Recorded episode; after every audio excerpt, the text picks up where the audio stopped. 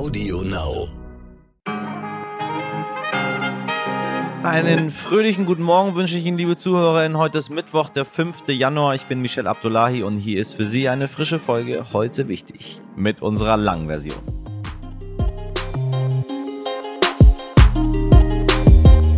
Wollen heute einem Menschen zum Geburtstag gratulieren, der wohl zu den umstrittensten Persönlichkeiten im ganzen Land zählt. Er ist leidenschaftlich, ob in der Diskussion oder beim Feiern. Er liebt die Provokation und mischt sich auch in aktuelle Themen immer wieder ein.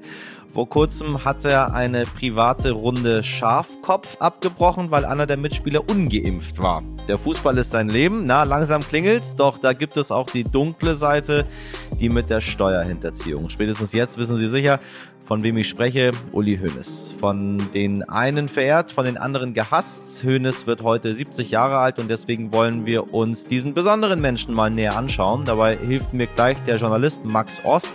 Er hat drei Jahre lang zum Leben und Wirken von Uli Hoeneß recherchiert und nicht nur mit zahlreichen Weggefährten gesprochen, sondern auch mit Hoeneß selbst. Daraus ist der Podcast Elf Leben, die Welt von Uli Hoeneß entstanden. Hören Sie gerne mal rein, aber erst nach heute wichtig.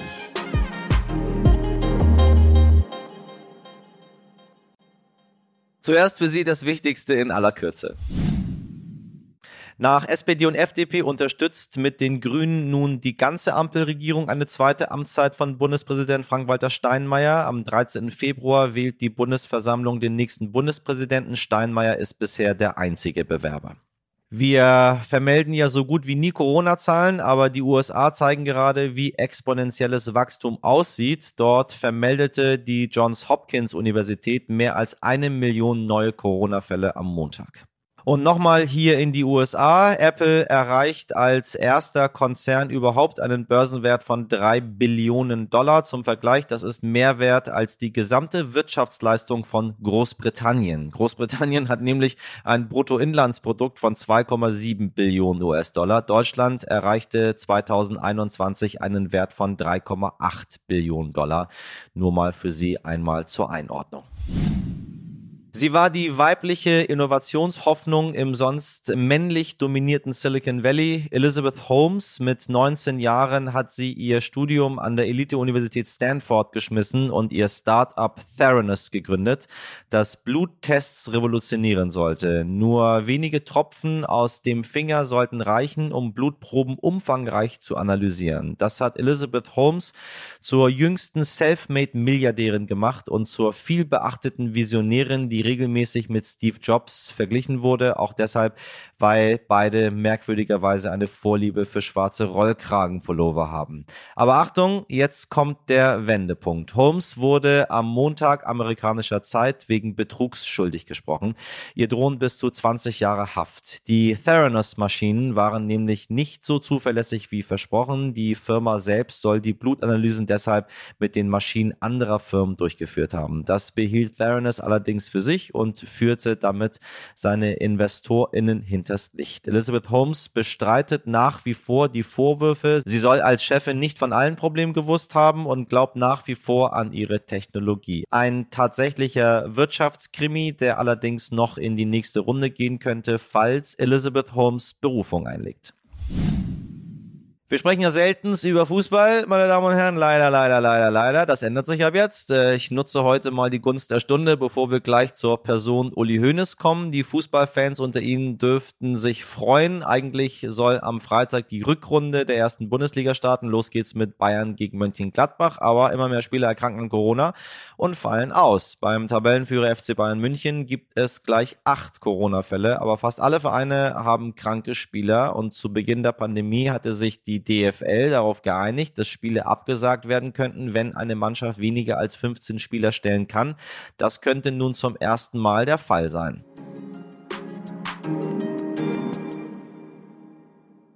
Heute ist Fußball pur, meine Damen und Herren, denn heute wird der Mann 70 Jahre alt, der den deutschen Fußball noch viel populärer und manche würden sagen kommerzieller gemacht hat. Eine ganz besondere Persönlichkeit, denn egal an welchen Kneipentisch man kommt, sobald der Name Uli Hoeneß fällt, hat jeder sofort eine Assoziation, eine Meinung oder eine Haltung zu ihm. Er, der in seinem Leben 61 Titel gewonnen hat, wird von den Bayern-Fans verehrt. Was er aus diesem Verein gemacht hat, wird es nie mehr geben.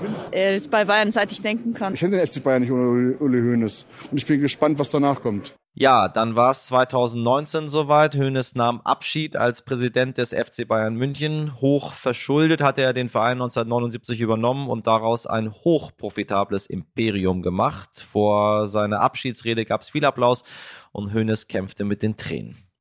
Ich möchte mich sehr herzlich bei Ihnen bedanken. Sie haben mich 50 Jahre und mehr teilweise begleitet. Sie haben mir Freude gemacht. Sie haben mich unterstützt. Ich sage Ihnen, das war's. Ich habe fertig. Danke. Und gleichzeitig gibt's für Uli Hoeneß auch immer viel Gegenwind, den er nicht einfach an sich abprallen lässt. Er diskutiert leidenschaftlich, kämpft für die Sache und steigert sich immer etwas gerne ein bisschen zu sehr rein. Einige seiner Sprüche sind uns alle, glaube ich, noch gut in Erinnerung geblieben. Eure Scheißstimmung, das seid ihr doch dafür verantwortlich und nicht wir. Doch der Witz des Jahres. Sie können mir jetzt am Buckel runterrutschen, ja? Ach, hör doch auf mit dem Scheiß. Eine Lüge. Obwohl Hoeneß den FC Bayern nicht mehr managt, äh, wirklich ruhiger ist es um den 70-Jährigen nicht geworden. Er mischt sich immer wieder ein. Mal attackiert er den britischen Premier Johnson mit den Worten, der größte Scharlatan aller Zeiten. Dann möchte er Ungeimpfte aus dem gesellschaftlichen Leben ausschließen oder wütet auch mal gegen den DFB. Für seine Familie aber hat er sich immer schon Zeit genommen und so wird heute wohl im kleinen Kreis dafür aber ordentlich gefeiert. Einer, der Uli Hoeneß kennt, wie kaum ein anderer Journalist, ist Max Ost. Er hat jahrelang im Hoeneß-Umfeld recherchiert und mit ihm möchte ich nun über diese, ja, so kann man sagen, Ausnahmepersönlichkeit sprechen. Moin Max, ich grüße dich. Ja, hallo Michelle. Also, du hast drei Jahre lang an dem Podcast gearbeitet. Ähm, so viel über, über Uli Hoeneß recherchiert, äh, dass sogar die, die Archivare des FC Bayern München ihren Hut gezogen haben. Und dann hast du endlich noch persönlich gesprochen, richtig am Telefon. Wie war er? Wie ist er, der Uli? So wie man ihn sich dann vorstellt, wenn man drei Jahre lang vorher sich mit ihm beschäftigt hat. Er ist ein Mensch, mit dem man sehr gut reden kann. Er begegnet einem auf Augenhöhe.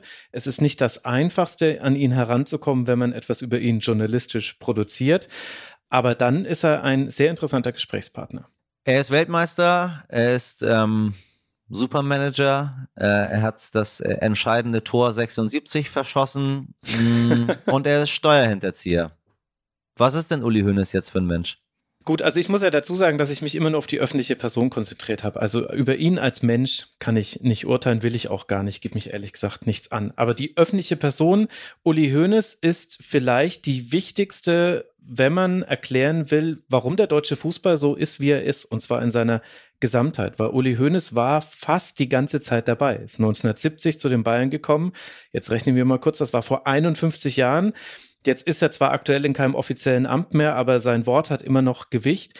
Er hat halt wirklich fünf Jahrzehnte deutschen Fußball geprägt. Woran liegt das? Ist er, ist er einfach ein, weiß er, was er macht? Ist er einfach, hat er das richtige, das, das richtige Händchen, die richtige Nase, das Fingerspitzengefühl, Charisma, also all das, was man mitbringen muss. Und dann, wenn ich, während ich das schon so alles sage, kommt dann halt diese ganze Steuerhinterziehungsgeschichte noch mit hinzu. Weißt du, die, wo man sich denkt so, hm, so, weiß ich nicht so genau. Ja, das ist natürlich eine von mehreren Ambivalenzen, die es irgendwie unter einen Hönes-Hut zu bekommen gilt. Also, um auf den ersten Teil der Frage zu antworten, Uli Hoeneß liebt erstmal Fußball und hat sehr früh verstanden, was Fußball ist, nämlich nicht nur ein sportlicher Wettkampf, sondern ein Teil der Unterhaltungsindustrie, ja, der ja. auch sehr gut vermarktbar ist und mit dem man sehr viel Geld verdienen kann. Und er hat quasi den FC Bayern schon früh zu einem Unterhaltungsprodukt gemacht, früher als es ganz viele andere erkannt haben. Also, Uli Hoeneß hat den FC Bayern schon inszeniert. Da haben andere ihre Vereine noch behandelt, als wäre das ein staatstragendes, wichtiges Produkt, das sogar vielleicht wichtig für die Geschichte dieses Landes wäre. So ist es ja nicht. Das ist ja erstmal einfach nur Unterhaltung. Deswegen gehen die Leute zum Fußball. Und dabei hat er sich sehr viel inspirieren lassen von anderen guten Beispielen. Also Uli Hoeneß ist keiner, meiner Einschätzung nach zumindest, der von sich behaupten würde, auf alles die perfekte Antwort zu haben. Aber er hört sich sehr viel um. Er schaut nach links und rechts. Er hat äh, zu Beginn seiner Managerzeit sich ganz intensiv mit dem US-Sport auseinandergesetzt, mit anderen Ligen, mit anderen Vereinen wie Manchester United auseinandergesetzt und hat dann die Elemente, die er glaubte, die zu einem erfolgreichen Fußballverein führen, wirtschaftlich und sportlich, die hat er übernommen. Und ist da dann auch durchaus so, dass er sehr viel Informationen aufsaugt und sich dann seine eigene Meinung bildet. Und dann haben wir noch die Steuerhinterziehung. Über die auch noch sprechen? Richtig. Ja, ja, natürlich. Ja, das, das, das darf man ja, ähm, das tat mir damals so sehr weh, weil ähm, mhm. ich diesen Menschen, ich äh, bin nicht mit ihm in, in, in vielen Sachen, die er gesagt hat, bin ich, ähm, bin ich nicht einig mit ihm. Er, viele von seiner, seiner poltrigen Art und Weise hat mir auch nicht gefallen. Er hat immer sehr gerne provoziert, er war sehr laut, ähm, er war äh, sehr direkt, äh, aber auch sehr klar. Also ich, es war, er war mal für mich ein bisschen ambivalent in seiner ganzen mhm. Art und Weise. So. Äh, nun bin ich auch Werder-Fan und dann äh, mit den Bayern nicht so gut und das ja. Fußball ist ja, Fußball ist ja, ist ja eine Herzensangelegenheit. Äh, aber dann kam diese Steuerhinterziehungsgeschichte. Und auf der einen Seite dachte ich mir, ähm, ja, der Uli, so habe ich ihn auch eingeschätzt, so, gar nicht äh, so, wie er immer tut. Auf der anderen Seite, als ich mich dann auch mit ihm ein bisschen länger beschäftigt habe, ähm, dachte ich mir so, äh, Mist, jetzt ist, jetzt ist diese große goldene Statue zum Wanken gekommen vielleicht hat er das gar nicht so richtig verdient gehabt. Und dann sagt mir wieder aber ein Teil in meinem Herzen, wer Steuern hinterzieht, hat das doch verdient. Also weißt du, ich, mhm. ich, ich, ich kann ihn nicht so genau fassen, deswegen, äh, du bist da viel tiefer drin. Äh, ist das auch dein Dilemma gewesen mit ihm? Also es ist natürlich eines der, der wichtigsten Dilemmata, wenn man sich mit ihm auseinandersetzt. Das war jetzt aber nicht der Grund, warum ich den Podcast gemacht habe. Das hat mich schon auch interessiert, wie das zusammenpasst, weil nach außen, von außen betrachtet, passt das eben nicht zusammen. Auf der einen Seite jemand, der sich immer wieder auf die Moral beruft und der nicht nur sagt, der FC genau, Bayern ist genau. besser als die anderen, sondern wir sind besser, weil wir arbeiten weil, besser, aber richtig. wir sind auch kein Investorenclub und wir haben uns alles selbst erarbeitet. Also er verbindet da ja immer so einen moralischen Anspruch mit. Und genau an der Stelle bricht sich das halt ganz extrem, wenn du in einem anderen Bereich dich gesetzeswidrig verhalten hast, aus welchen Gründen auch immer. Das ist, das ist die vielleicht größte Ambivalenz, was Uli Hoeneß angeht. Ich kann es dir natürlich nicht erklären, auch weil wir über die Steuerhinterziehung nicht alles wissen, was man gerne wissen wollte. Man weiß das, was im Prozess aufgearbeitet wurde. Der hat allerdings auch, so wie eigentlich aber jeder Gerichtsprozess, wenn man näher hinguckt, Fragen offen gelassen. Es gibt einige ganz entscheidende Fragen, die ich als Journalist brennend gerne beantwortet haben würde, aber wo Uli Hoeneß und sein Umfeld und alle anderen Beteiligten entweder sagen, nein, nein, da war alles überhaupt gar nichts. Ich weiß gar nicht, warum Sie mir diese Frage stellen. Also zum Beispiel gibt es eine Verbindung zwischen FC Bayern und diesem Konto. Uli Hoeneß sagt eindeutig nein. Und dann müssen wir das an der Stelle auch akzeptieren, solange bis man, also weil es gibt gerade aktuell keine jenseits von Gerüchten Anhaltspunkte, die etwas anderes suggerieren. Aber da bleibt immer so ein kleiner Restzweifel, vielleicht aber auch, weil wir Menschen dazu neigen, dann gerne noch das größere Bild zu sehen. Also der Fall von ihm war sowieso schon so groß, dass er quasi in einer Phase, in der er eigentlich trotz all der polarisierenden Dinge, die er gemacht hat, war er genau in der Phase, so 2010 bis 2012, als er dann auch zum Präsident wurde und als er sich langsam etwas zurückgezogen hat, da war er nicht Everybody's Darling, aber mehr, als man es vielleicht zehn Jahre vorher vermuten hätte können. Er saß in politischen Talksendungen, er war der, der Uli halt, der, der auch mal sagt, wie es ist und der auch vor Politikern und Politikerinnen keinen Respekt hat oder, also in dem Sinne nicht, dass er sie auch deutlich kritisiert und wahrscheinlich auch du als Werder-Fan, trotz Klaus Augenzahler versus Rudi Völler, trotz all der Dinge, Willi Lemke, ja. wahrscheinlich ja, hat das auch ja. du so ein bisschen in Anführungszeichen deinen Frieden mit ihm gemacht. Immer. Ich muss letztendlich auch sagen, ich weiß nicht warum, aber er meinte ja, er wusste nicht so genau, was er dort getan hat. Das ist mhm. ja, was er immer wieder erzählt hat. Nun, das kann man ihm glauben oder kann man ihm nicht glauben. Und ich weiß nicht warum, aber so ein bisschen habe ich ihm das geglaubt. Auf der einen Seite ist er der Top-Manager ähm, und dann der Präsident, der ganz genau weiß, was er mit seinem FC Bayern München da macht. Und dann ist aber auch noch Uli Hoeneß, der ganz mhm. normale Privatmensch, der seine Berater um sich herum hat. Das ist so die Geschichte, die ich mir zusammengesponnen habe in meinem Kopf. Ich weiß gar nicht, warum das passiert ist. Aber da dachte ich mir so, okay, der wurde dann von anderen Leuten beraten. Da haben Leute sich um Dinge gekümmert. Dann gibt's noch diese, diese Wurstfabrik und dann gibt's noch die Kinder. Und dann wusste er nicht so ganz so 100% genau, was er da tut. Er weiß, dass er Steuern hinterzieht, aber vielleicht nicht so genau, was und wie wie, wie, denkst du darüber? Also ich habe ihn irgendwie verziehen. Weißt du, was ich meine? Ja. Wenn ich jetzt Uli Hoeneß heute sehe, sehe ich, sehe ich nicht so doll den Steuerhinterzieher. Und ich weiß nicht, mhm. warum das bei mir so ist. Das kann ich dir jetzt auch nicht beantworten. Vielleicht, weil wir aber auch die, die Wohlfühlgeschichte lieber hören wollen, als die desjenigen, der uns über Jahrzehnte hinweg getäuscht hat. Und das kann auch sehr gut so sein. Ich glaube, also da kann ich jetzt nur ganz persönlich sprechen. Das ist jetzt auch, da bin ich jetzt zwar immer noch Journalist, der sich mit ihm auseinandergesetzt hat, aber wir reden jetzt nur über meine ganz persönliche Meinung. Ich habe das Gefühl, dass viele Dinge an dieser Steuerhinterziehung sehr gut zu Uli Hoeneß passen und dass manche Fragen zwar unbeantwortet sind, aber da habe ich persönliche Tendenzen zu. Und zwar ist es so, Uli Hoeneß kommt aus einer Generation an Menschen, man muss vielleicht auch sagen an Männern, denn er kommt aus einer sehr männlich geprägten Welt. Schauen wir uns an, wie so die deutsche Wirtschaft und der deutsche Fußball aussahen über Jahrzehnte hinweg. Er Richtig. kommt aus einer Generation, der hat in der er wirtschaftlich immer nur erlebt hat, dass es bergauf geht. Uli Hoeneß ist, deswegen reden wir jetzt mit ihm heute darüber, 1952, vor 70 Jahren geboren, in Ulm in Baden-Württemberg.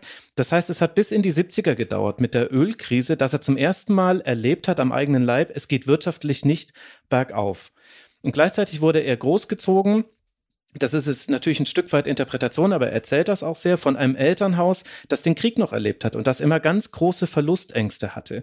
Die Elterngeneration von Unternehmern wie Uli Hoeneß hat am eigenen Leib erfahren, dass von einem Tag auf den anderen alles weg sein kann und dass du mit ehrlicher Arbeit dich dagegen wappnen musst, dass du aber auch ein gewisses Risiko nicht gehen solltest. Und Uli Hoeneß hat das immer ganz anders gesehen, so wie viele Unternehmer aus dieser Generation. Also Clemens Tönnies kann man da zum Beispiel auch nennen, der ist zwei Jahre jünger als Uli Hoeneß. Äh, der Grossmann ist vielleicht auch noch ein ganz gutes Beispiel. Richtig, ja, ja. Das heißt, diese Menschen haben nicht nur einen anderen Bezug zu Geld, weil für sie Geld nichts Existenzielles war, sondern eher ein Statussymbol vielleicht in diesem Sinne und die Möglichkeit auch so der dem eigenen sozialen Milieu nach oben hin zu entwachsen. Ähm, das haben diese Menschen erlebt und sie haben aber auch deswegen einen anderen Hang zum Risiko, weil auch tatsächlich sie geprägt wurden davon, dass man natürlich zwar wirtschaftliche Risiken immer eingeht, in der Regel und im Fall ihrer Unternehmen wurden sie damit aber immer belohnt. Das sind ja alles Erfolgsgeschichten. Und wenn man das im Hinterkopf hat, dann erklärt es sich vielleicht auch einfacher, warum dann so jemand auch am Kapitalmarkt vor Risiken nicht zurückscheut und da auch Dinge tut, die Normalinvestoren gar nicht mehr machen. Also das, was mit dem Uli Hoeneß Steuern hinterzogen hat, das waren Devisenterminspekulationen. Das ist eigentlich ein, ein Instrument, das gar nicht für Privatpersonen gedacht ist und mit dem unglaubliche Hebel auch wirksam werden. Also man kann mit einem kleinen Kapitaleinsatz auf unglaubliche Summen wetten und wo dann die kleinsten Schwankungen hinter dem Komma sich gleich bemerkbar machen. Also ein kompliziertes Instrument, vielleicht hat er wirklich nicht alles davon verstanden, ich weiß nicht, das kann sein, aber definitiv auch eins, was du und ich wahrscheinlich nicht mal in Erwägung gezogen hätten, weil wir anders geprägt sind, weil wir vielleicht auch in einem anderen Umfeld sind. Und ich glaube, das ist zumindest in meiner Welt eine Erklärung, die Sinn ergibt, warum jemand dann überhaupt erstmal anfängt, in diesem Bereich so riskant sich zu verhalten, weil das ja gar nicht so zu der öffentlichen Person gepasst hat. Und warum er dann die Steuer nicht gezahlt hat, ob er da jetzt auf ein Steuerabkommen, was ja tatsächlich geplant war von der Union und der FDP damals, gehofft darauf hat. gehofft hat, oder ob es ihm wirklich nicht so klar war. Für mich ist das dann ehrlich gesagt gar nicht mehr so entscheidend, denn er wurde dafür bestraft. Er hat diese Strafe auch verbüßt und da kann man, finde ich, schon auch die Argumentation fahren, man muss auch wirklich dann den Resozialisierungsaspekt auch bei einem Prominenten. Richtig. Darf man da nicht Richtig. komplett vergessen. Egal, was er vorher gesagt und getan und gemacht hat. Irgendwann muss man genau. sagen, er hat was gemacht, er wurde dafür bestraft, er hat die Strafe abgesessen, letztendlich, im wahrsten Sinne des Wortes. Ja. Hat dafür auch bezahlt und dann ja, die, die einzige Sache, die ich äh, tatsächlich, die mir immer sehr schwer fällt zu verstehen, ist bei Menschen, die so unfassbar viel Geld haben, die einfach so unfassbar reich sind, mhm. wo man denkt, also das ist für dich, das zahlst du quasi aus der Portokasse, die 25% Abgeltungssteuer. Warum zahlst du die nicht einfach? Ob du jetzt 10 Millionen oder 7,5 Millionen hast, das macht den Kohl doch nicht fetter. Aber egal. Ja, gut. Was glaubst du, wie, wie verbringt er, wie verbringt er seinen 70. Geburtstag jetzt? äh, muss ich natürlich spekulieren. Bist du eingeladen? Darüber darf ich keine Aussage machen. Nein, natürlich nicht. Äh, möchte ich auch gar nicht. Ich, äh, wir müssen nicht miteinander befreundet sein. Das ist, äh, war nie mein Ziel. Also sicherlich im Kreis seiner Familie. Familie ist für ihn sehr wichtig. Sicherlich auch, so wie ich ihn einschätze, unter Einhaltung aller Corona-Bestimmungen, die es aktuell so gibt. Das heißt, ein großes Fest wird sicherlich jetzt im Januar nicht geben. Und dann wird wahrscheinlich die Faxmaschine rödeln. Denn das gehört ja auch noch zur Person Uli Hoeneß mit dazu. Man kann ihn nach wie vor nicht auf dem Handy erreichen. Also beziehungsweise nur ganz, ganz wenige haben seine Handynummer. Aber als Journalist ist der Weg der Kontaktaufnahme ein Fax, das man an den Tegernsee schickt. Und auf das meldet er sich dann aber auch sehr, sehr zuverlässig. Also ich vermute, da Er wird ein neues dann Papier. auch? Ja, äh, nee, dann er ruft dann zurück. Du schreibst deine Nummer drauf und dann meldet er sich in der Regel innerhalb von Ich liebe 24 es. Stunden. Und ich vermute, da wird er wahrscheinlich neues Papier einlegen müssen oder eine neue Papierrolle. Ich weiß ehrlich gesagt gar nicht mehr so genau, wie Faxe funktionieren. Mal so, mal so. Kommt drauf an. Gab beides. Oder da wird es richtig rausrödeln wahrscheinlich. Da werden viele Geburtstagsglückswünsche ankommen am Tegernsee. Äh, wa- was wünschst du ihm zum Geburtstag? Das, was ich jedem wünschen würde, ich wüsste nicht, warum ich da jetzt für Uli Hoeneß eine Ausnahme machen müsste. Gesundheit ist das Allerwichtigste. Und als ich ihn interviewen durfte, da hat er auch gesagt, dass er ein sehr zufriedener Mensch ist und das wirkte auch auf mich so. Und ich glaube, dass es mehr kann keiner von uns vom Leben erhoffen, dass er gesund ist und zufrieden. Ich danke dir sehr, Max, für das Gespräch. Ich danke dir. Und wenn Sie nun noch mehr in das Leben von Hoeneß eintauchen möchten, den Podcast Elf Leben, die Welt von Uli Hoeneß gibt es kostenlos bei Audio Now. Heute nicht ich. Ein makelloser weißer Traumstrand vor türkisfarbenem schimmerndem Wasser, umringt von grünen Hügeln. Wir sind im Paradies angekommen. Ich spreche leider nicht von Los Angeles, wo ich ja gerade bin, sondern ich spreche von der Maya Bay auf der thailändischen Insel Koh Phi Phi. Bekannt aus dem Hollywood-Streifen The Beach mit Leonardo DiCaprio.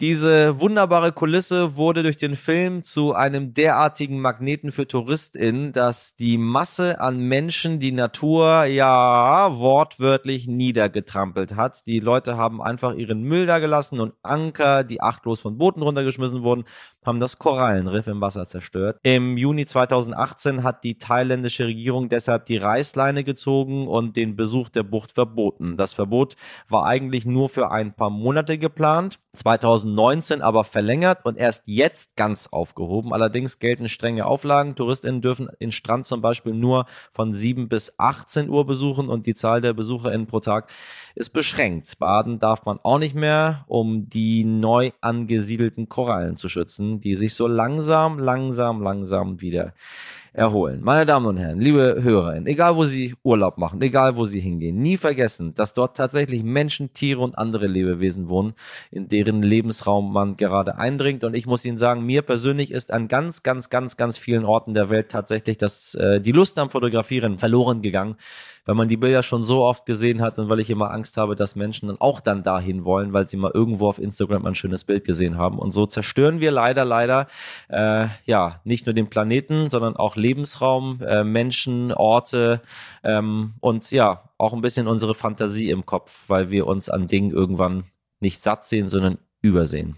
Eine sehr, sehr traurige Entwicklung. Ich hoffe, dass das irgendwann zu Ende geht, aber ich glaube, da werde ich nicht belohnt mit wie sagt man überhaupt? Ich glaube, es wird nicht passieren. So.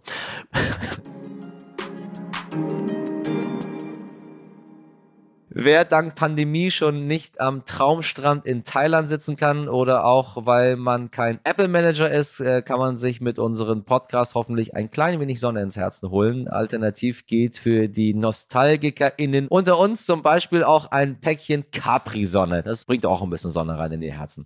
Sie erinnern sich, äh, die süße Fruchtsaftmischung in der Plastikverpackung mit Strohhalm. Diese äh, Trinkpäckchen werden seit April 2021 aber nur noch mit einem Papierstrohhalm angeboten, weil die Bundesregierung Einwegplastik verboten hat. Kann man doof finden, aber würden Sie deshalb für eine Original Plastik 10er Packung Capri-Sonne, ich sag mal schlappe 10.000 Euro auf eBay bezahlen? Das verlangen dort nämlich einige unseriöse VerkäuferInnen. Asche auf ihr Haupt. Wo leben wir bitte, Leute? Diese absurde Info war mir gerade noch wichtig. Schreiben Sie uns doch, was Ihnen wichtig ist an heute wichtig at stern.de und bewerten Sie uns gerne, wenn Sie mögen. Äh, Das geht jetzt auch auf Spotify, bei Apple Podcasts sowieso und auch sonst fast überall. Vielen, vielen Dank für Ihre ganzen 5-Sterne-Bewertungen, meine Damen und Herren. Das äh, finde ich echt toll. Nur wenn ich, wenn ich raufgehe und mal gucke, wie unsere Bewertungen so stehen, ja, das mache ich. Zugegebenermaßen, ich lese auch die Kommentare. Ähm, das ist so eine Sucht. Ich glaube, die haben wir alle. Danke dafür habe ich immer wieder ein bisschen bisschen Sonne im Herzen. Ganz ohne Plastikstrohhalm. Meine Redaktion trinkt zwar keine Säfte für 10.000 Euro, aber hat trotzdem auch ganz, ganz viel Sonne im Herzen. Sabrina Andorfer, Mirjam Bittner, Dimitri Blinski und Frederik Löbnitz produziert hat diese Folge Alexandra Zebisch für Sie. Morgen um 5 Uhr geht's dann mit uns wieder weiter und dann die Sonne für Sie auf, zumindest infotechnisch. Bis dahin machen Sie was draus. Ihr Michel Abdullahi.